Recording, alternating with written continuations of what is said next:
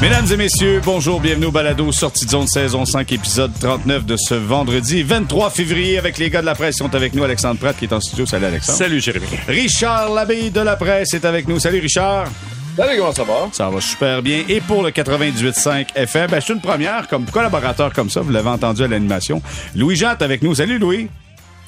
Salut, salut. Bien heureux d'être là. Ben, merci d'être avec nous aujourd'hui. Les gars, je commence immédiatement parce qu'on a un balado chargé. Là, juste vous dire qu'on va se parler euh, du, euh, de l'apport offensif des défenseurs du Canadien, des attentes que vous avez envers Kent Hughes et Gorton jusqu'au 1er juillet prochain. On va se parler des Pingouins de Pittsburgh, savoir si la Sainte Trinité sera un, un moment donné séparée à Pittsburgh. Mais avant toute chose, c'est une défaite du Canadien 4 à 1 face aux Pingouins.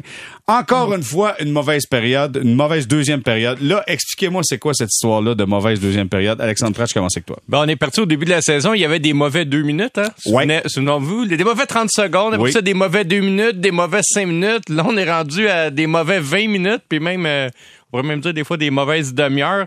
Je pense que ça s'enligne pour être une tendance qui, qui va s'agrandir au fur et à mesure que la saison va progresser. L'objectif du Canadien au début de l'année, c'est de jouer des matchs significatifs au mois de mars. Puis je m'excuse, mais cet objectif-là, il n'est pas atteint. Dire, ce n'est pas significatif ce qui se passe présentement. Le match d'hier, pour vrai, là, à moins d'être vraiment très, très fan, il passe un petit peu dans le beurre. Là, il- ça génère pas le buzz. On n'est pas comme l'équipe qui va empêcher quelqu'un de participer aux séries là, présentement. Le Canadien n'est pas assez fort pour ça. L'affaire de la deuxième période, ah, c'est compliqué, les longs changements, mais c'est aussi compliqué pour l'autre équipe. Je trouve pas que c'est une excuse qui est valable. Et, et platement, ce club-là est rendu très faible. Depuis le départ de Monan, on voit ça, fait quoi? C'est quoi l'utilité d'un deuxième centre qui peut bien protéger le premier aussi, puis d'une deuxième ligne qui peut générer un petit peu d'attaque, pour enlever un petit peu de pression du premier trio. Pour vrai, cette équipe-là s'est rendue euh, un trio, puis quelques défenseurs, puis un bon gardien, mais c'est tout. Puis là, le, le trio numéro un, en plus, depuis deux matchs, produit pas. Écoute, c'est la chaîne a plus que débarqué. Là, là, je pense que la chaîne pour le reste de la saison est dans le garage. là. Bon, alors euh, tout le monde à go, on s'ouvre les veines et on terminera le Ben, balado là-dessus. malheureusement, Merci de Alexandre de, nous rendre ça super le fun pour commencer. Hey, Richard Labbé, analyse scientifique d'une deuxième période, ça ressemble à quoi toi?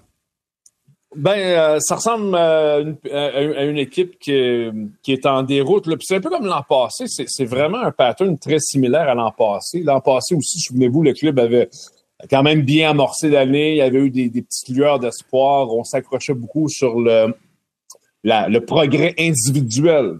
Euh, beaucoup Martin Saint-Louis pointait des joueurs, tel joueur va mieux, tel joueur va mieux. C'est un peu ce qu'on fait cette année. Mais là, on arrive à peu près avec les mêmes résultats parce qu'on a les mêmes carences. C'est exactement les mêmes carences que l'an passé. C'est vrai qu'on peut s'accrocher à quelques pro- progrès individuels, mais sinon, le portrait d'ensemble est très similaire. D'ailleurs, le Canadien, après 57 matchs cette saison, a 52 points.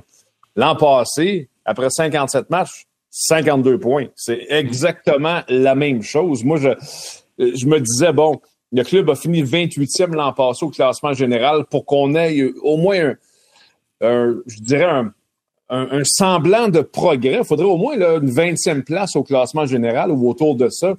Mais euh, comme on est parti du côté du Canadien de Montréal, ça va être probablement la même, le même résultat que l'an passé. Alors, l'ensemble est un peu, le collectif est un peu décevant. Oui, on peut, euh, on peut s'accrocher sur des progrès individuels, Slavkovski entre autres, mais le, le- le collectif est exactement identique et ça, c'est quand même un petit peu inquiétant. Louis, dis-moi donc, euh, comment t'expliques ça, ce, phénomène-là de chaîne qui débarque pour le Canadien? Il y a des bons moments, mais il y a un moment, un moment donné, là, on sent que cette équipe-là est complètement perdue sur la patinoire.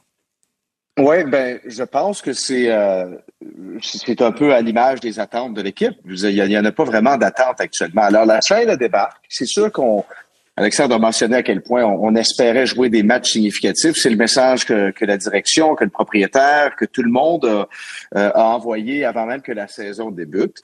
Euh, et, euh, et comme euh, Richard vient tout juste de le démontrer, là, on est à peu près exactement à la même place que l'année passée. Quand tu regardes colonne par colonne, statistique par statistique, euh, on a deux victoires de moins que l'année passée, mais on a le même nombre de, de, de points qu'à pareille date l'année passée. Donc, on se dirige essentiellement au même genre de saison que l'année passée. Ça pourrait même être, on, pourrait peut-être même dire que le cycle, cette année-là, euh, du cycle de reconstruction, ça va être une année plus difficile parce que techniquement, si on voulait s'améliorer, et c'est pas le cas actuellement, ça veut dire qu'on est, on est en arrière. on est en arrière. Pourquoi on est là? Mais parce que on a, euh, comme organisation, on a, on a, décidé de prioriser euh, des jeunes, de donner de la place aux jeunes, de leur permettre de, de prendre du millage ces choses-là. Et c'est correct. On a aussi décidé de ne pas retenir certains vétérans parce qu'on a jugé qu'un gars comme Sean Monahan, euh, on, on préférait la valeur du retour versus de le garder dans l'alignement pour euh, pouvoir aider des jeunes à comprendre c'est quoi de jouer, des jouer des matchs significatifs et de pousser euh, dans la direction d'essayer de, se tirer vers le haut au lieu de faire du surplace, qui semble être le cas actuellement. Alors, euh, je trouve que ça revient à, ce qui a été dit sur le balado depuis des semaines et depuis des mois, c'est qu'on n'a pas une équipe qui a beaucoup de profondeur. On est jeune, on est inexpérimenté et on a encore beaucoup de carences même dans la façon qu'on joue. Fait que ça donne les résultats qu'on connaît. Maintenant, je pense qu'il y a personne dans l'organisation qui panique. Euh, mais pour les partisans, on s'attendait à ce que ça aille certainement plus vite. Et mm. puis même, je pense que pour la direction, on aurait peut-être souhaité avoir euh, quelques victoires de plus. Mais je pense que quand on s'est rendu à l'évidence que essentiellement on est à la même place que l'année passée, ben on se dit tant qu'à faire, on est aussi bien de se positionner pour avoir le meilleur choix au repêchage. Et après ça, à partir du repêchage, on a vu à quel point Kent Hughes est capable de, de transiger, de bouger. Et c'est peut-être là aussi qu'on risque de voir des changements. Ouais, clairement. On espère, on le souhaite. Puis d'ailleurs, on va en parler des objectifs euh, à viser pour euh, Kent Hughes et Gorton d'ici le 1er juillet prochain. Les gars, écoutez, le premier tour de table est un tour négatif. Et puis, euh, je vous accepte, je vous entends, je vous dis parfait. Il euh, n'y a pas de trouble. J'écoute votre opinion. Mais il y a un bonhomme qui s'appelle Martin Saint-Louis qui est complètement en désaccord de vous autres. Peut-être que vous faites partie du bruit, finalement, du bruit qui entoure l'équipe. Mais Martin Saint-Louis a dit, tu sais, il y a pas mal plus de positifs que de négatifs. Comment t'expliques ça, Alexandre? Écoute, je, Les joueurs sont impliqués, il a dit en plus. Oui, tu sais, moi, j'ai bien aimé la formule de, de François Gagnon, là, d'RDS, euh, qui soulignait, euh, faut pas tomber dans la complaisance du côté de Martin Saint-Louis. Je trouvais que c'est quand même une bonne, euh, une bonne lecture de ce qui se passe. Je le comprends de vouloir rester positif parce qu'il reste quand même un mois et demi. Il faut que tu gardes la motivation des joueurs. Faut pas qu'il arrive ce qui est arrivé les deux dans la saison avec des séquences de huit défaites consécutives. Là, le Canadien est rendu à quatre, puis il gagne franchement pas souvent là, depuis un mois. il faut que tu donnes à tes joueurs euh, au minimum l'impression que toi tu y crois, que toi tu crois qu'il y a une raison de jouer ces derniers matchs, qu'il y a une raison de se présenter dans ces derniers matchs-là. Parce que oui, il y a des joueurs qui jouent pour des contrats, mais il y en a pas tant que ça des joueurs qui jouent pour des contrats. Puis des joueurs qui jouent pour une place l'année prochaine, la formation de l'année prochaine, on la connaît quand même un petit peu déjà. il y a des gars qui sont déjà sur des longs contrats là-dedans, qui pour eux sais, l'important d'ici la fin de l'année, c'est peut-être de pas se blesser, tu mais il n'y a pas d'objectif d'équipe non plus. Mm. Donc, il faut que tu donnes un sens à tout ça. Je pense que si Martin Saint-Louis, mettons, serait aussi négatif que nous, on l'a été dans notre premier tour de table, euh, à l'eau de motivation d'ici la fin de l'année. Puis lui-même... il coach non, plus. est négatif, lui-même aurait aucune crédibilité, je pense, auprès de ses joueurs après ça, de leur dire, hey, à soir, tu sais, genre, faut que tu donnes ton 110 ou, il peut pratiquer ça, l'avantage numérique, il faut s'améliorer, l'infériorité, les joueurs feraient comme, ben, toi-même, t'as abandonné. Mais, mais t'as pas il vu. pas faire ça. Mais, mais Alexandre, t'as pas vu, puis les gars, je vais vous entendre là-dessus après, mais t'as pas vu aucun niveau de compétition qui était à la hauteur, sinon supérieur aux Pingouins, par moment dans ce match-là? Non, mais le, Canadien joue correct. ils ont vraiment eu un mauvais 20 secondes, puis le dernier but dans un filet désert. sais, le reste du match, ils compétitionnaient. C'est un des rares matchs où le Canadien était presque à égalité pour les tirs au but, même il était en avance. Euh, donc oui, il y avait de la compétitivité, puis oui, il y a eu un manque d'exécution. Il aurait pu avoir des buts de Caulfield, il aurait pu avoir un but de Slavkovski, tout ça. Mais au final, le hockey, c'est quand même un jeu de pouce, de, de centimètres. Le Canadien n'a pas été opportuniste, il l'a perdu. Mais c'est rare que le Canadien gagne la bataille des opportunités cette année, puis l'année dernière, puis l'autre année d'avant. Le Canadien, même si on regarde juste la prolongation cette année, ils sont une victoire, 10 défaites c'est quand même un certain manque d'opportunités. Comparativement à l'an passé, au moins, on va en prolongation, on va chercher un ben, ce qu'on faisait pas l'an passé. c'est ce qui explique que le Canadien a une meilleure moyenne cette année que l'année dernière. Mais juste une statistique avant de donner la parole aux autres. Ce matin, le Canadien, cet après-midi, le Canadien est dernier de l'association Est pour le différentiel de but. C'est, il est à moins 45. C'est pire que les Blue Jackets. C'est pire que les Capitals. Ça va pas bien, effectivement. Écoutez bien, là, dans les 13 derniers matchs, c'est trois victoires, neuf défaites et une défaite euh, en bris d'égalité. Six défaites à leurs sept derniers matchs. Mon cher ami Richard, qui est euh, l'éminence grise de ce balado, euh, où c'est qu'il y, y, a du positif là-dedans, mon, mon ami Richard? Euh, nulle part, vraiment, il n'y en, a pas. Ah, il, continue à être négatif. Richard n'a plus de temps pour toi, c'est fini. Ben, écoute, c'est positif dans l'immédiat, pour de vrai, il n'y en a pas beaucoup. C'est parce que là, il faut faire un peu ce que Martin Saint-Louis tente de faire, c'est-à-dire de s'accrocher beaucoup euh, aux petits éléments là, qui, ressortent, puis de déjà penser à, la saison prochaine. Si on fait ça, on s'accroche à quelque chose, puis ça, ça, ça va. Mais Jérémy, pour, pour de vrai, moi, je me demande, tu sais, juste dans l'immédiat, euh, cette semaine, il y a eu ben, l'embauche, on peut dire ça ainsi, de, de Colin White, qui est arrivé ici, que tout le monde s'entend que lui, il, regarde, il est ici de passage pour une couple de semaines, il va mettre un chandail, puis après ça, on ne le reverra plus. Mais ce genre de geste-là, euh, moi, si je suis un partisan, j'ai payé 300 pièces d'un rouge à tous les soirs pour le reste de l'année, là, tu entends parler a des matchs premium, là. que là, il va y avoir des matchs bronze, là, c'est-à-dire qu'on va baisser mon prix de billet de la moitié ou du tiers, parce que là, la, qualité de la formation qui va être sur la glace, là, d'ici au mois, mois d'avril, ça, ça risque d'être difficile, ça risque d'être compliqué, puis ça risque d'être beaucoup, beaucoup de défaites. Alors, dans l'immédiat, Jérémy, du positif, il n'y en a pas beaucoup. Je sais que Martin saint s'accroche à chaque petite chose qu'il est capable de, de, de voir. comme Alexandre l'a dit, il n'y a pas le choix. Il ne peut pas dire publiquement ça n'a pas de bon sens, regarde, venez plus à l'aréna, tout le monde, c'est terminé, on n'est pas capable de jouer. il ne peut pas dire ça. Mais dans l'immédiat, moi, je trouve ça très, très dur de, de, voir du, euh, euh, du positif avec cette équipe-là. Il faut vraiment déjà, c'est commencer sur les réseaux sociaux, il faut déjà commencer à faire des, simulations de bouliers puis passer au repêchage. C'est là qu'on est rendu. Bon, là, Louis, aide-moi, là. Essaye de trouver quelque chose de... Y a-tu quelque chose de positif là-dedans, s'il te plaît? Come on. Non, je, je, je, trouve qu'on est... Euh, je, pense qu'il faut juste comprendre le contexte puis mettre les choses euh, relativisées. Et pour moi, je comprends que la situation du classement. Je suis conscient de la séquence de défaites. Je sais que depuis un certain temps, c'est soit des mornifs ou euh, on, s'accroche un peu, euh, mais on trouve une façon de, perdre ces choses-là. Mais la réalité, c'est que on n'a pas de club. Ça, c'est la vraie vérité, c'est qu'on a très très peu de joueurs qui, quand on va commencer à gagner, sont encore là, on va être capable de contribuer. En tout cas, ou, on a trop de joueurs qui sont pas dans la bonne chaise pour reprendre la fameuse expression. Mais est-ce qu'il y a du positif? Ben oui, il y a du positif. Tu sais, euh, je comprends, Richard, quand tu dis ben, les matchs premium versus les matchs bronze et tout ça, puis le gars qui arrive et qui paye 300 pièces c'est bien. Ben, je m'excuse, là, quand tu encourages le Canadien depuis quelques années, c'est très, très bien si tu vas au Centre Bell ou si tu allumes ta télévision ou ta radio, euh, ce que tu vas avoir. Tu sais que tu as une équipe qui euh, n'est pas là, n'est pas encore à point, puis n'est pas prête à compétitionner. Ça, c'est la vérité.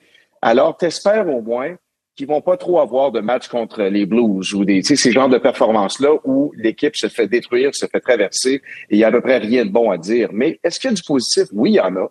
Moi, je regarde un gars comme Arbor Jackay, je commence à trouver qu'il retrouve ses repères. Je regarde, évidemment, le premier trio. Euh, on se posait la question, bon, on avait des points d'interrogation à savoir cette année, est-ce que c'est un bon deuxième trio ou c'est un, premier trio véritable dans la Ligue nationale de hockey? Ben, je pense qu'on commence à avoir des pistes il y a Slavkovski. Tu sais, on pourrait énumérer beaucoup de choses. Je comprends que collectivement, puis Richard, tu as, tout expliqué tout à l'heure, là, les, vraiment les statistiques, etc. On pourrait y aller sur les buts pour, les buts contre, l'avantage numérique, on est où par rapport à l'année passée, l'infériorité. Tu sais, on pourrait tout décortiquer. Et on n'a pas fait autant de, de chemin, on s'est pas amélioré autant qu'on le souhaitait, mais dans un contexte où tu es une équipe de bas de classement, qui a annoncé à tout le monde haut et fort pour la première fois de son histoire que tu décidais de rebâtir, m'excuse, on sait que ça va prendre du temps et on est encore au début de tout ça. Alors pour moi, euh, il faut que tu y ailles, il faut que tu essaies de trouver le positif et focuser là-dessus parce qu'il y en a. Et c'est pas comme si Martin Saint-Louis, je pense, il essaie pas de nous endormir nécessairement. Il est conscient de ce qu'il y a. Il sait aussi avec quoi il se bat soir après soir. Alors, on essaie de bâtir autour des bons. On essaie de faire une lecture de c'est qui ceux qu'on va garder, c'est qui ceux qui sont pas capables de jouer ici, c'est qui ceux qu'on pense qu'on est capable de développer, puis les autres, on va s'en débarrasser, on va faire le ménage, puis on essaie de, on va essayer de faire du ménage là-dedans, puis de trouver un équilibre, mais on n'est juste pas là pour l'instant. Alors, faut être conscient de ce qu'on a. Bon, Alexandre Maugré, il veut réagir. Vas-y, Alexandre. Mais tu dis, Louis, tu sais, on est encore au début de ça. Ça fait quand même trois saisons que ça dure. Dans les six dernières années, le Canadien a repêché trois fois dans le top 5 tu devrais commencer, à mon avis, à avoir un club qui espère se sortir de la vase dans laquelle il est pris. Mais Buffalo a eu des situations, on a non, pêché souvent pas trois saisons, par exemple. C'est pas ben, trois saisons complètes. Il y a une saison, on a changé le coach, puis on a amené un DG, tout ça, mais c'était une saison qui était déjà amorcée. Alors, tu es en train d'évaluer, de regarder. Alors, pour moi, euh, je pense qu'on est plus là, dans... Je suis pas sûr qu'on est vraiment rendu à, une, à trois saisons complètes pour moi. Là, de, le travail a commencé il y a trois saisons, mais on a fait un ménage en plein milieu de la campagne. Alors, ça, pour moi, je, je, pense que c'est une saison qui est un peu perdue. OK, Louis, attends, mais c'est intéressant ce que tu dis. Tu sais, nous, on a débattu de ça euh, dans les dans les récents balados. Toi, je veux dire, euh, ton seuil de tolérance va jusqu'à combien d'années, euh, Louis, Louis-Jean? Ben, ça va être, c'est cinq ans pour moi. Ça va être cinq ans. C'est ce que ça va prendre. Maintenant, cinq ans, ça ne veut pas dire que tu peux te permettre de toujours repêcher dans le top 5 après à, chaque année. Là. Maintenant, il va falloir que tu avances et tout ça. Et, mais, je pense que c'est cinq ans avant de devenir respectable et de dire là, on se bat pour être une équipe dans les séries à toutes les années. Mais ça va être ça. Ça va être ça. Il y a, trop d'exemples. Il y a trop d'exemples actuellement d'équipes qui ont voulu essayer de, de, de, le faire rapidement ou euh, et, et, des fois, c'est des coups de chance aussi. Là. On prend souvent l'exemple des Rangers qui ont décidé de faire une reconstruction et se sont replacés rapidement. Ben, c'est les Rangers de New York qui n'ont pas de misère à attirer des joueurs autonomes. Et il y a, y, a y a des circonstances qui ont fait en sorte que ça a bien fonctionné. Il y a beaucoup d'exemples, dont un club qui était à Montréal cette semaine, les Sables de Buffalo, euh, pour qui la reconstruction, elle est éternelle. Mais je pense que pour Jeff Gorton et pour Kent Hughes et pour Martin Saint-Louis, ce qu'on lui a vendu au coach, c'était il va falloir qu'on semble de patience. On va, on essaie, oui, de, de spinner un peu euh, le positif et de, convaincre tout le monde que euh, on est en train d'avancer, même si des fois on se demande si on avance vraiment. Mais je pense que pour l'organisation, on s'est dit on va le faire, on va être patient, on va manger notre pain noir parce que euh, ça va prendre ce temps-là pour bien bâtir. Alors, c'est pour ça qu'on voit des moves comme cette semaine, de voir des call and white, ces choses-là. On essaie des fois de greffer des, des gars qui ont au moins un pedigree et un résumé et euh, une expérience dans la Ligue nationale de hockey à, un groupe qui est très inexpérimenté, qui est plein de trous euh, et, et, tout ça. Alors, je pense que c'est pour ça qu'on ne s'attarde pas à essayer de bâtir un quatrième trio. C'est pour ça qu'on ne s'attarde pas nécessairement à aller chercher euh, des joueurs, des vétérans. C'est pour ça qu'on qu échange des Sean Monahan, parce que dans l'organisation, on s'est dit, on est loin encore. OK, Richard, tu veux ajouter quelque chose? Oui, j'allais dire, parce que dans le cas des Rangers, je pense que euh, peut-être que les Rangers avaient une certaine urgence de la situation vu le marché dans lequel ils se trouvent. Je je pense pas que les Rangers entouré des, des, Giants au football, puis des Knicks au basketball, puis des Yankees, puis des Mets, puis des Jets. Je pense pas que les Rangers peuvent se permettre de, que la reconstruction s'étire et s'étire parce qu'éventuellement, c'est un club qui peut tomber dans l'indifférence. Montréal a mm. ce luxe-là mm. De pouvoir prendre son temps. puis je le dis euh, en tout respect euh, aux autres organisations, mais il n'y a, pas raison. mais il n'y a pas d'NFL ici, il n'y a pas de baseball majeur ici, il n'y a pas de NBA ici. Et je pense que euh, est-ce que c'est de l'arrogance, est-ce que est-ce que c'est de la confiance, peut-être un mélange des deux, mais le Centre Bell est plein. Et, et, ça, ça fait en sorte que tu peux prendre un peu plus ton temps. Je pense que du côté de la direction du Canadien, on n'a pas reçu aucun message de la part des partisans pour dire nous autres, on est tannés, on ne revient pas. Et tant que le centre Bell est plein, hmm. et tant qu'on n'a pas de compétition externe, on peut se permettre de peut-être euh, étirer un petit peu les choses. Richard, moi, je veux juste ajouter quelque chose là-dessus. Tu sais, j'ai longtemps pensé que le Canadien de Montréal était un exutoire dans notre société. Ça veut dire quand ça allait pas bien, tu sais, euh, on bûchait sur le Canadien, puis ça, ça, tu sais, ça, ça, dérangeait personne. C'était pas grave. C'était le Canadien, puis c'était là, puis on était capable d'appeler des tribunes téléphoniques, puis leur donner de la chenoute, puis dire Canadien. Peut-être. Là, j'ai l'impression que le Canadien est plus quelque chose de réconfortant dans notre société présentement, ah parce que la société, la société est un peu tout croche, puis le Canadien fait juste être une petite valeur sûre, cute, le fun.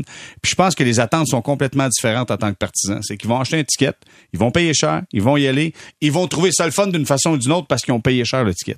Tu vois-tu? Fait que c'est pour ça qu'ils vont, là. Puis aussi, euh, Jérémy, pour ajouter à ça, euh, toute une génération de partisans qui ne connaissent les dynasties du Canadien que par les photos euh, que leur père possède quelque part dans un album ou par, par la, la, collection de cassettes VHS que leur grand-père possède. Donc, il y, a toute une génération pour qui le Canadien, bon, ouais, il, ouais a déjà eu du succès auparavant, mais là, maintenant, ce n'est plus la même réalité. Donc, je pense que leurs attentes à eux et à elles sont foncièrement différentes de, celles, par exemple, des partisans du, euh, du début des années 80 qui étaient gâtés, gâtés, gâtés avec un défilé à chaque année. Donc, il y a peut-être ça aussi. Mais, mais, mais Oui, tu sais, ça- Alexandre, vas-y. non, mais la reconstruction, là, à un moment donné, je comprends tout à fait le contexte dans lequel on est, mais ça peut pas tout excuser non plus. Il n'y a pas de, en anglais, de secondary scoring dans cette équipe-là. Il n'y a pas d'apport offensif des autres trios que le premier. Il y a des gars qui sont sous contrat à très long terme là, dans l'équipe sur les deuxième, troisième, quatrième lignes qui ne produisent pas du tout. Eux, là, il n'y a pas aucune progression. Puis c'est super d'avoir le premier trio en concentrant toutes les énergies sur le premier trio. Tu sais, on a vraiment quelque chose d'explosif, c'est le fun à regarder. Honnêtement, comme à toutes les quatre minutes, c'est le fun à regarder. là, mais, mais sur les autres, il se passe franchement pas grand-chose. Puis là, là, il y en a là, des jobs à prendre chez les Canadiens présentement. là. Puis il y en a des jeunes joueurs dans l'organisation. Puis j'ai pas l'impression que tout le monde profite au maximum présentement des chances qui sont laissées. Moi, clairement, j'ai euh, ce Ben, matin. ça- Vas-y, Louis. Ben, j'allais dire, je, suis d'accord, mais, mais je, je ferais juste dire que le Canadien a quand même annoncé ses couleurs et c'est comme si nous autres, on se dit, bon, ben, après deux ans ou deux ans et demi, là, c'est comme, let's go, c'est supposé être déjà, on devrait déjà être rendu euh, euh, sur le, à la porte des séries ou, tu sais, tout près. Puis je sais que c'est ce que le, le Canadien a comme annoncé. Il n'y avait pas le choix de dire quelque chose, mais, mais en même temps, je ne sais pas à quel point c'est réel. Je suis parfaitement d'accord avec vous pour dire qu'il manque du punch à l'attaque. Puis il y a des gars qui sont sur le cruise control un peu trop. Puis il y a, tu sais, ça, je suis d'accord, là. Mais est-ce que Josh Anderson, par exemple, parce que je présume que c'est un des exemples que tu cites, ça le nommé, est-ce que Josh Anderson, euh, si, mettons, on se battait pour les séries, mettons là, qu'on est, on est à deux points, là, puis on joue véritablement des matchs pour être là, est-ce que Josh Anderson peut-être nous en donnerait plus? Est-ce qu'il y aurait plus d'engagement soir après soir? Est-ce qu'il y aurait, est-ce qu'on, est-ce qu'on le verrait à travers euh, l'alignement? Je n'ai pas la réponse, mais je pense que dans certains cas, je pense que oui. Je pense qu'on pourrait présumer qu'il y en a qui nous en donneraient Euh, plus, mais attends, Louis. qui sont un peu découragés. Attends, moi, je veux juste te dire une chose, c'est que si t'attends à avoir des matchs importants pour commencer à Ben en oui. donner, c'est là le problème, là. C'est exactement ce que je Non, disais. La reconstruction C'est peut pas tout justifier, tu sais, ça. donné.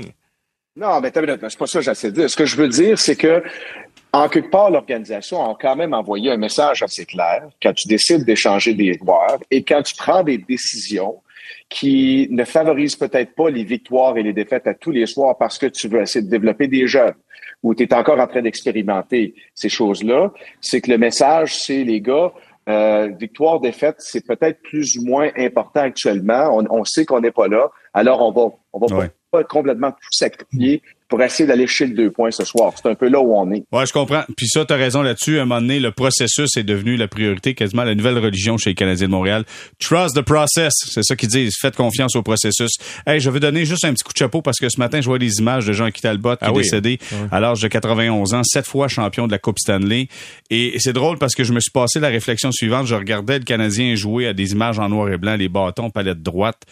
Je sais pas pourquoi, ce qui m'est venu en tête, puis je- je- je suis content qu'aujourd'hui que tout le monde fasse de la grosse argent, mais j'ai l'impression qu'à l'époque, on jouait pour gagner des matchs. C'est rendu maintenant, on joue pour avoir un contrat. À l'époque, on jouait pour gagner des matchs. Et euh, coup de chapeau et euh, nos sympathies à la grande famille du Canadien, à la famille de Jean-Guy Talbot, qui s'est éteint à l'âge de 91 ans, sept fois champion de la Coupe Stanley. Messieurs, on va s'arrêter, on fait une courte pause. Puis au retour, on va parler de Brendan Gallagher. Ça vous tente dessus? Apparemment qu'il prend des mauvaises punitions. Je trouve qu'il ralentit. Je me demande qu'est-ce que ça va avoir l'air dans un an, dans deux ans, dans trois ans, mais toujours payé 6,5 millions de beaux dollars. On s'arrête là-dessus.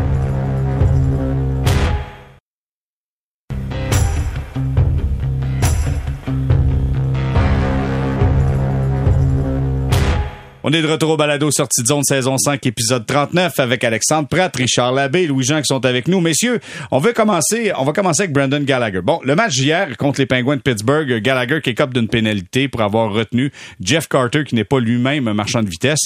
Et là, je me suis dit, OK, la, pén- la pénalité était coûteuse parce que les Penguins ont marqué un avantage numérique. C'était le but de la victoire d'ailleurs.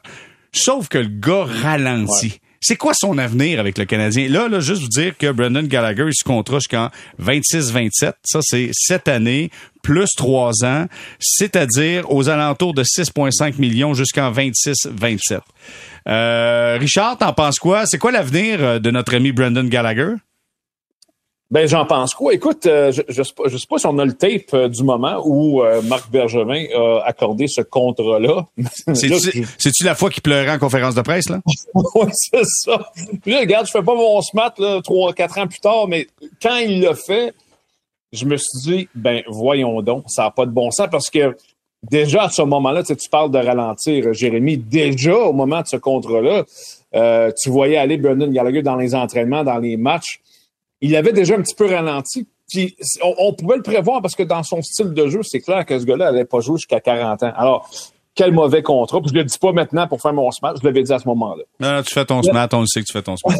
ben, je, je, vais te le dire quand je vais vouloir le faire, parce que ça m'arrive souvent. c'est bon, t'es humble, c'est correct, ça, c'est bon. Et pour vrai, le Canadien est complètement pris. Là, là j'entends du monde qui me dit Ah, faudrait l'échanger. Ben voyons. Écoute, tu vas donner le, le, le titre de DG de l'année puis des, de la prochaine décennie à Kent Hughes s'il réussit à échanger ce contrat-là. Je parle même pas du joueur, je parle juste du contrat. Euh, que faire? Écoute, il n'y a rien que tu peux faire. Tu, tu, tu, peux seulement tenter, te croiser les doigts puis espérer qu'il se replace, puis éventuellement, tu vas le racheter. Éventuellement, tu vas dire, regarde, on, on va avaler, euh, on va, on va, regarde, on va, on va prendre une perte, là, on va en prendre une pour l'équipe, puis on va le racheter éventuellement. Sauf que tu peux pas faire ça tout de suite. Alors, en attendant, sais, je, je, regarde les gens qui me disent Ah, qu'est-ce qu'il va faire sur le quatrième? Pourquoi que Martin Saint-Louis le met, sur le quatrième trio? Pourquoi qu'il fait pas ci? Martin Saint-Louis, il est pris avec aussi, là. C'est pas un magicien, Martin Saint-Louis. Il peut pas envoyer Gallagher sur le premier trio, puis OK, ah, let's go, là, va jouer comme il y a 6-7 ans, t'es capable. C'est pas de même que ça marche. On l'a vu hier. On le voit souvent chaque soir. C'est un joueur qui est clairement en fin de carrière. Et puis, d'ailleurs, euh, on parlait de, il y a quelques instants, c'est Louis qui parlait de Josh Anderson, qui qui, aussi, lui, a l'air d'un joueur en fin de carrière. Si tu le vois, si tu le comment. Puis ce sont deux chiffres qui sont très lourds sur la masse salariale, ces deux contrats-là. Donc, cet été, il va falloir que Kent Hughes s'assoie avec ses, euh, ses, adjoints, tout le monde. Puis qu'est-ce qu'on peut faire vraiment pour tenter de s'en sortir avec ça? Ils pourront pas les échanger. Euh, Est-ce que tu fais un Sheldon Surrey puis tes enterres dans la Ligue américaine pendant trois ans puis tu payes le salaire pareil? C'est une question ouais. d'avoir. Louis, Louis est-ce que tu penses que Gallagher est un candidat au rachat de contrat? Ça pourrait arriver, oui, mais je, ne suis pas d'accord avec Richard de mêler euh, Anderson avec Gallagher. Là. Pour moi, c'est pas la même chose du tout. Josh Anderson, si tu veux l'échanger, si tu annonces haut et fort aujourd'hui que tu vas l'échanger, euh, je m'excuse, mais il y a des équipes qui vont être intéressées à lui, c'est certain. Il n'y a aucun doute que Josh Anderson, il y a des équipes qui, qui sont... Excuse-moi, j'ai pas bien entendu, mais en tout cas, pour moi, il n'y a aucun doute que, que Josh Anderson, tu peux être, est-ce que tu vas devoir peut-être être créatif, mais, mais il y a des équipes, il y a beaucoup d'équipes qui, malgré tout, regardent ce gars-là et dit playoff. Josh Anderson, c'est le genre de gars qui peut t'aider à gagner en série parce que c'est un train, il est capable de jouer tough. Euh, il est, il est, est-ce qu'il est limité offensivement? Je crois que oui, mais il n'y a aucun doute que pour moi, il y a l'ADN et il y a beaucoup, beaucoup d'équipes qui diraient, lui, on sait prêt à le prendre. Maintenant, il y a le contrat et tout ça. Pas en train de dire que c'est nécessairement facile. Pour moi, Brendan Gallagher, c'est l'exemple parfait de l'erreur que certaines équipes vont faire. Ça arrive peut-être trop souvent encore dans la Ligue nationale de hockey, mais ça arrive. Euh, c'est de récompenser quelqu'un pour ce qu'il a fait au lieu de ce qu'il va faire. Et c'est exactement ce que Marc Bergevin a fait lorsqu'il a signé Brennan Gallagher. Ça a toujours été le, le, professionnel, ça a toujours été le gars qui a mis le logo avant ses propres intérêts, ou à peu près. T'sais, il voulait quand même produire, mais il était team first. Moi, je crois vraiment que c'est un gars qui a toujours eu vraiment à cœur le Canadien de Montréal. Mais là, maintenant, de se retrouver sur un quatrième trio, de voir ses minutes coupées, c'est difficile pour l'orgueil, c'est pas facile pour lui. Et c'est là qu'on va voir comment il va pouvoir s'ajuster et à quel point il est prêt encore à aider l'équipe et à contribuer. Parce que tu peux pas le changer, Brendan Gallagher. Ça, c'est impossible. Tu peux plus le faire jouer, tu peux plus trop le mettre non plus euh, en haut dans l'alignement. Avant, c'était le genre de gars qui était sur un troisième trio, tu pouvais le monter sur le deuxième ou sur le premier temporairement. Ces choses-là, il a joué sur le premier trio aussi à un moment euh, dans sa carrière, mais il est plus rendu là. Alors, pour moi, ça va être très intéressant de voir s'il est capable de continuer de mettre l'équipe avant lui-même ou si ça va être trop difficile pour lui de voir que et d'accepter le rôle d'être un, gars qui va jouer beaucoup moins parce qu'il est plus capable d'avancer. Alexandre? Ben moi, je vais faire un contrepoint sur le contrat. Au moment où il a été donné, d'abord, souvenez-vous, le matin euh, même où c'est arrivé, euh, la nouvelle était, était sortie comme quoi le Canadien, finalement, voulait pas donner un contrat long-terme à Gallagher. Le Gallagher avait un peu boudé, puis c'est là que ça s'est réglé comme vite, vite, vite en 24 heures, puis que Bergevin est revenu, puis là, il a pleuré tout le kit. Mais, tu sais, est-ce que le Canadien sera en finale de la Coupe Stanley en 2021 si Gallagher n'est pas dans l'alignement? Oui. Tu penses? Ben oui.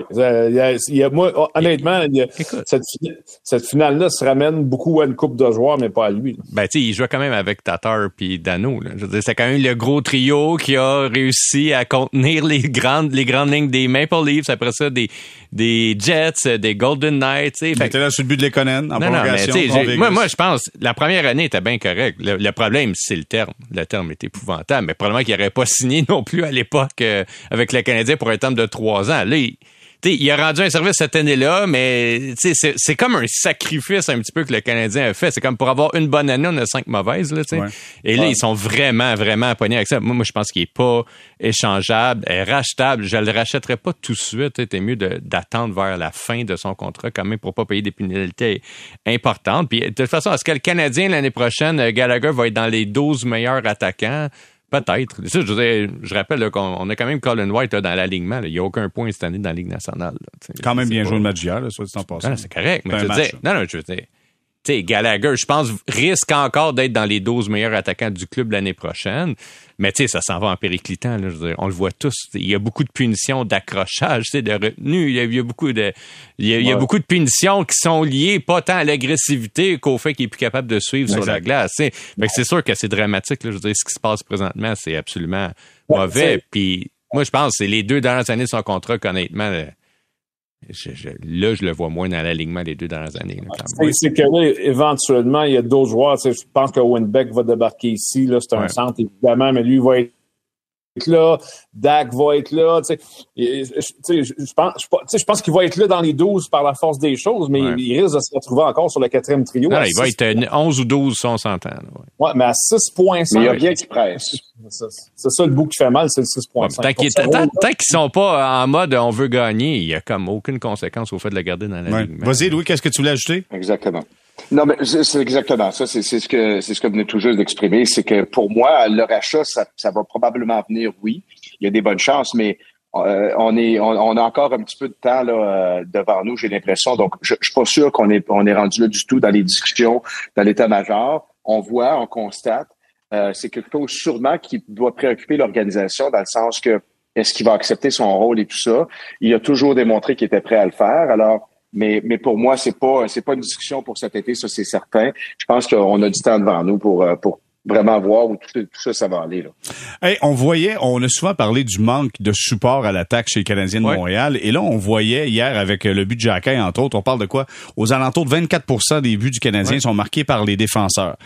Qu'est-ce que, comment vous expliquez ça? Est-ce que c'est le fait que on manque vraiment de pouvoir à l'attaque ou qu'on a des défenseurs qui saute assez souvent, assez fréquemment dans l'attaque. Matheson en est un bon exemple. Comment vous voyez ça, Richard? Je commence avec toi.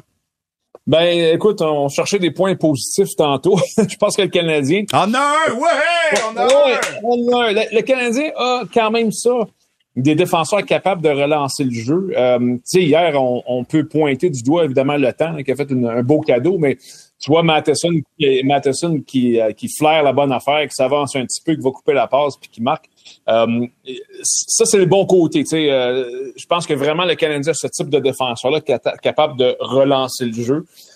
Euh, ça, oui, ça, par, par, contre, d'un autre bord, ça, ça illustre aussi que on en parlait tantôt, à part le premier trio offensivement, il n'y a pas beaucoup de production présentement. Mais c'est pas mauvais, pour, pour vrai, c'est comme idéalement, dans le hockey moderne, d'avoir des défenseurs qui relancent le jeu. C'est ça que tu veux. Le problème, c'est que maintenant, ça te prend des attaquants capables de, de, poursuivre la relance. Et clairement, c'est le bout où le Canadien a sa plus grande carence. Clairement, euh, à l'enregistrement du balado euh, sortie de zone de ce vendredi 23 février, on n'a toujours pas l'information concernant Jaden Struble qui s'est blessé dans le match. Euh, on ne sait pas si c'est, euh, je sais pas, euh, tendon ben, d'Achille, peut-être la hanche, le genou. On, l'a vu sur la reprise comme il écartait les jambes, tu sais, en sortant. Puis là, il a vraiment eu mal après semblait avoir de la difficulté. Entre la hanche puis le pied. C'est ça. Bas du corps. Disons bas du corps, c'est comme ça qu'ils font dans la nationale. C'est comme ça, bas du corps. Ou le milieu, ça dépend. Est-ce que les genoux font C'est trop compliqué, Alexandre. bas du corps, de même, c'est simple. Rigueur, rigueur, rigueur. S'il vous plaît. Mais ça pour dire, c'est que Struble est un des jeunes joueurs qui amène une belle offensive, justement, relance bien, bon coup de patin, fluide avec la rondelle. Mais euh, on a l'impression que ces défenseurs-là qui amènent beaucoup d'attaques, euh, vont aider à gagner, mais ça prend justement, euh, ça prend un push à l'attaque qu'on n'a jamais. Mais les défenseurs font une bonne job. Moi, je veux savoir, Louis, est-ce que tu penses que ça, c'est quelque chose qui va perdurer ou c'est juste parce qu'on manque vraiment d'attaque que l'on voit plus les défenseurs? Euh, je pense qu'on a des bons défenseurs offensifs. Je pense qu'on a du punch à, l'attaque quand on regarde un petit peu les, défenseurs. Puis Martin Saint-Louis a toujours favorisé, préconisé aussi l'appui qu'on vienne s'amener en attaque. Ça commence par Mike Matheson qui joue beaucoup, beaucoup de minutes, puis qui produit, qui, euh, qui, est très, très bon offensivement. Euh, je pense que en général, on, semble avoir bien repêché puis trouvé des bons défenseurs. Puis il y en a qui s'en viennent d'ailleurs aussi, qui vont probablement rajouter à tout ça. Euh, et des fois, la question, c'est est-ce qu'ils savent assez défendre? Ils sont capables de produire offensivement, mais est-ce qu'ils ont ce qu'il faut pour, pour défendre? Mais tu sais, on parlait de positif tout à l'heure, on essaie d'en trouver.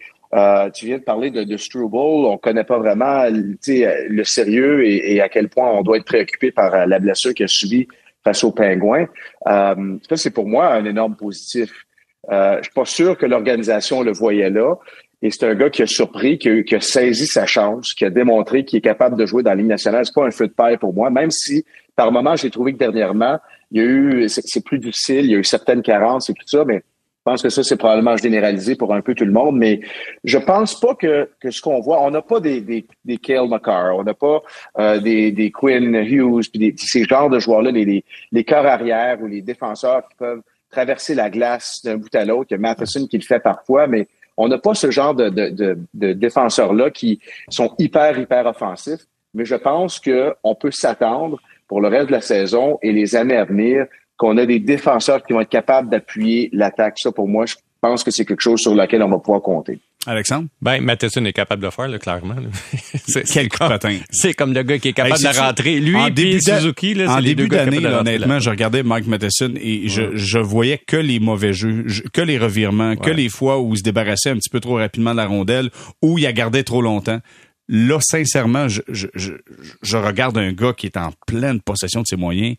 Quel défenseur! Ben, en fait, il est, très opportuniste. quand on en parlait tantôt un petit peu du manque d'opportunisme, Matheson, lui, est capable de le mettre dedans. quand il fait des montées, il est capable d'aller jusqu'au bout, puis d'appuyer, puis d'aller vers le filet. c'est quelqu'un qui génère beaucoup d'attaques.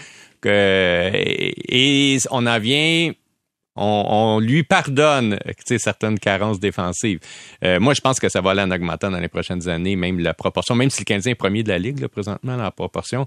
Écoute, t'as Hudson qui s'en vient, t'as Bacher qui s'en vient, t'as Mayu qui s'en vient. Ce sont tous des joueurs, des défenseurs offensifs. Puis on a déjà fait un balado là-dessus plus tôt cette année. À un moment donné, ça va prendre des joueurs aussi qui sont défensifs dans l'équipe. Puis on le voit même, même je parle des attaquants aussi, on le voit même sur l'infériorité numérique. C'est un gros problème du Canadien quand même depuis deux ans et demi. Là, puis ça se règle pas encore hier. Là, Alors, euh, à un moment donné, ça va prendre une balance. C'est drôle, parce qu'on a comme beaucoup de défenseurs offensifs, puis on est un club qui n'est pas capable de marquer de but dans la à l'attaque. Ça va bien quand même. Hein? Le, club est dernier de cette division pour le nombre de buts marqués quand même. Puis en, en défense aussi, on a des problèmes. C'est un peu drôle quand même que la force du Canadien, quand on y pense, ça soit l'attaque. On met les attaquants en défense, les défenseurs à l'avant. Peut-être que demain, ça va scorer. Ah, moi, je l'ai dit au début de l'année. J'ai toujours, je trouve Logan Mayou, il joue comme un, un élite puissance. Ben oui, c'est vrai, t'avais parlé de ça. Hey, messieurs, on va s'arrêter là-dessus, puis au retour, on va se parler de, euh, de Jeff Gorton et de Kent Hughes. Quels sont vos objectifs selon vous? Quels seront les, les objectifs de ces deux dans la direction du Canadien? Et là, quel est le, l'objectif premier pour euh, d'ici le 1er juillet? Est-ce que c'est d'aller chercher un top 6 à l'attaque ou peut-être un gardien de but potentiel numéro un pour aider le Canadien? Restez là.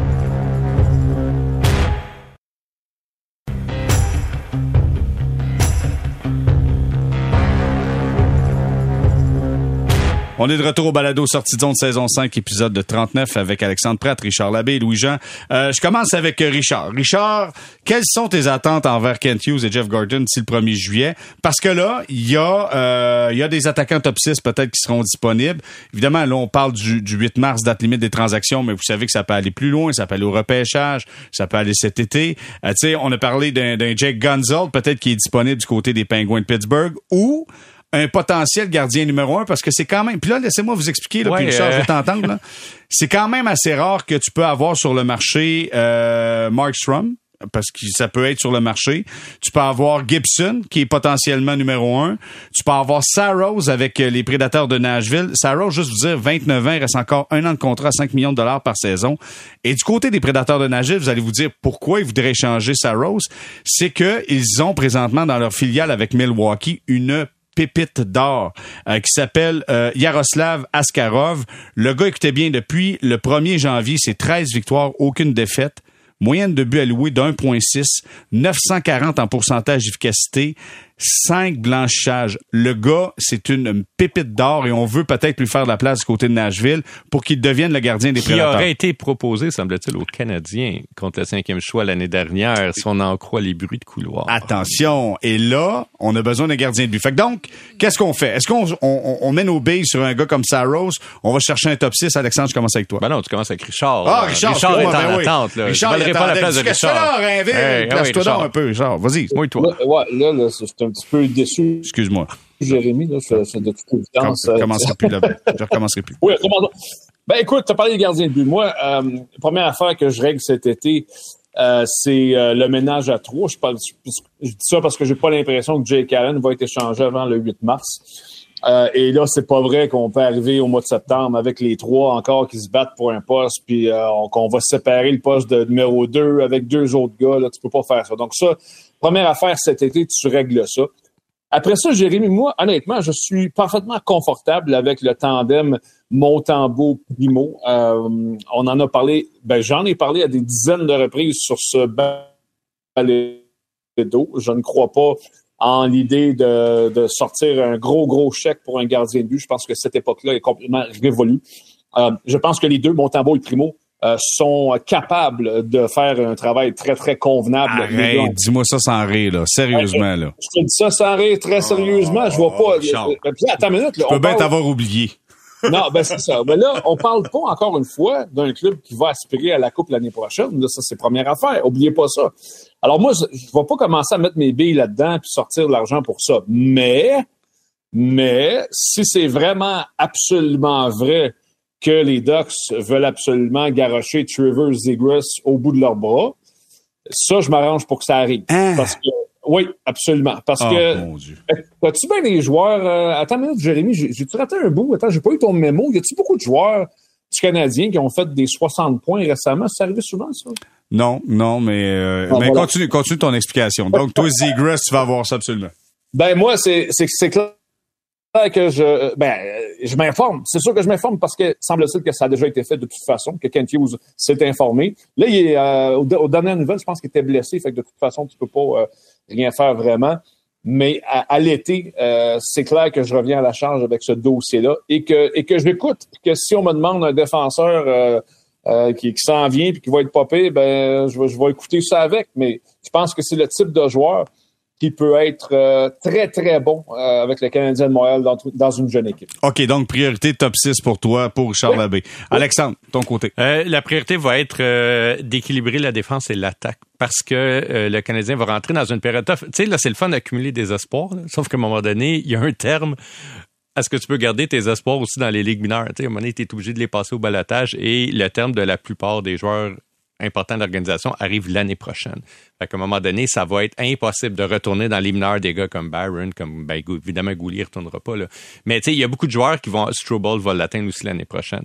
Euh, donc, il va falloir qu'ils prennent des décisions et qu'ils décident OK, c'est quoi notre brigade défensive à partir d'ici? Puis ça tombe bien, ils pourraient prendre un défenseur qui savent qu'ils ne prolongeront pas et, euh, et, le, le mixer avec euh, un choix repêchage pour essayer d'aller chercher un attaquant. Je pense qu'ils doivent le faire parce qu'à un moment donné, tu vas courir le risque sinon d'avoir un des jeunes qui jouera jamais, qui va être sur le banc pour comme une demi-saison, ou de perdre un gars au balotage. Tu sais, Ils pourront pas l'année prochaine renvoyer Jacky puis Barron puis Strobel des mineurs. Donc, il va falloir qu'ils prennent euh, des décisions par rapport aux défenseurs. L'autre chose, c'est qu'il va falloir faire de la place à un moment donné pour Mayous. Je veux dire, il jouera pas toute sa carrière, ce gars-là, dans la Ligue américaine. Tu dépenses pas un premier choix comme ça. Il va falloir faire de la place pour Barrère aussi.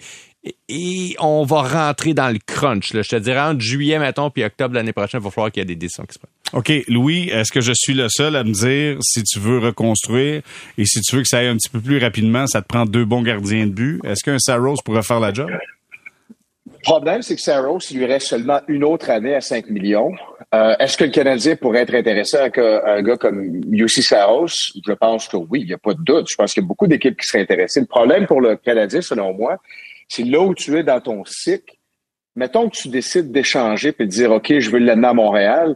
Lui, il part d'une ville et il, risque d'être échangé d'une organisation qui commence à être sur le déclin. Alors, pourquoi il voudrait se retrouver à Montréal euh, dans une équipe qui, qui essaye de monter, mais qui est essentiellement à peu près, euh, même, même pas au niveau que, que les prédateurs sont, est encore plus bas actuellement le Canadien. Alors, je, je, je pourrais voir un intérêt, mais je ne pense pas que ce soit du tout réaliste, pas où on est actuellement pour le Canadien de Montréal. Mais est-ce qu'on veut s'améliorer?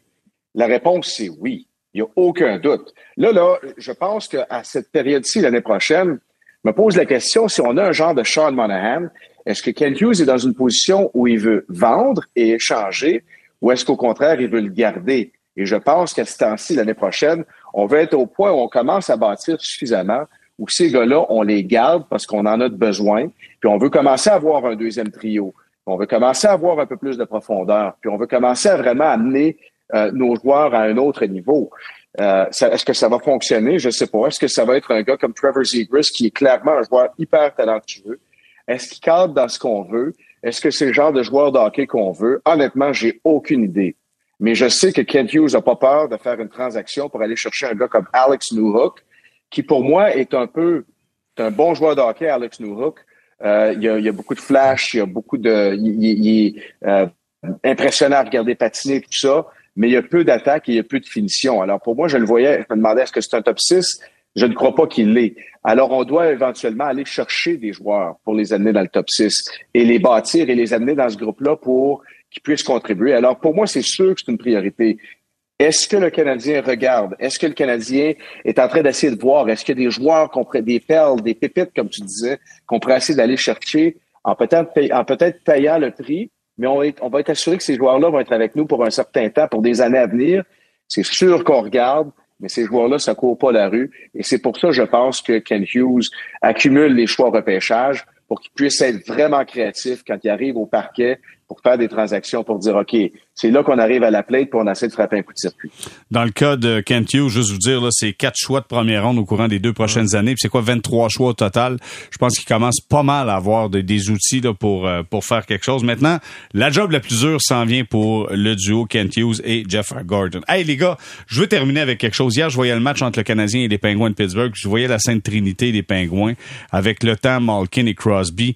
Puis je vous en pose une petite torieuse. OK? On fait un tour de table rapide là-dessus. Je vous demande, selon vous, Crosby, Le Temps, Malkin, est-ce que les trois finissent leur carrière avec les Pingouins, selon vous, Alexandre? Non, non. Non, je pense que deux des trois vont la finir, mais pas trois.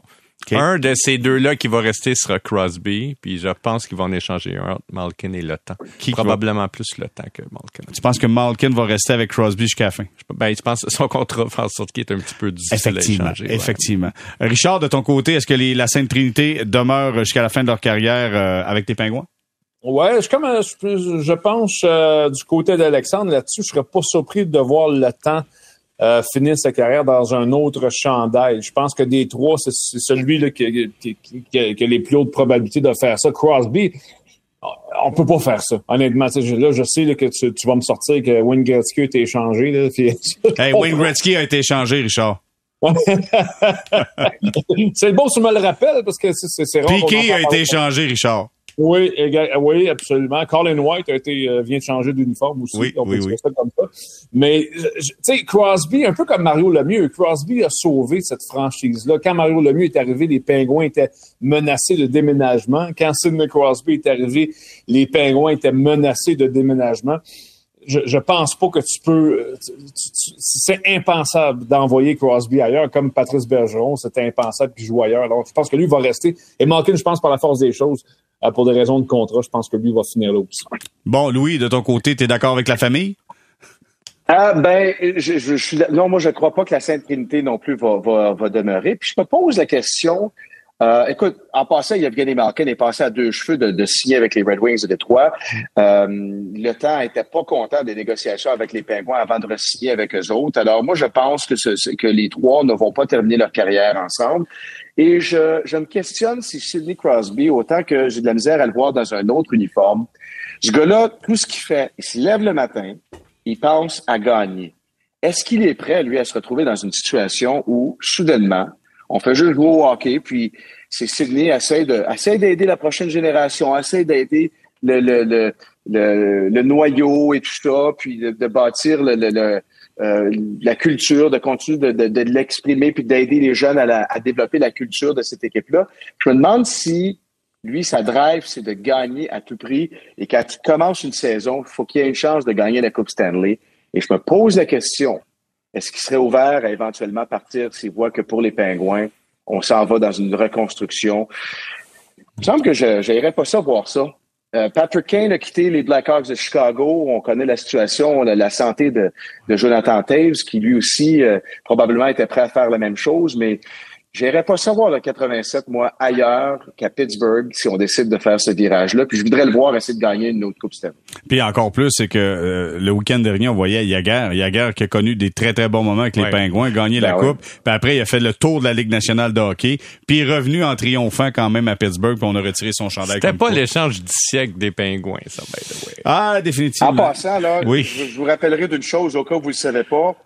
Wayne Gretzky a déjà été changé. Ah oui, c'est vrai. Oui. On avait oublié. On avait oublié.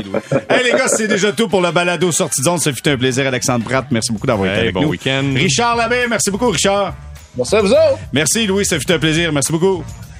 Grand plaisir. Salut tout le monde. Bye bye. Voilà ce qui complète le balado sortie de zone, saison 5, épisode 39. On se reparle lundi prochain, le 26 février.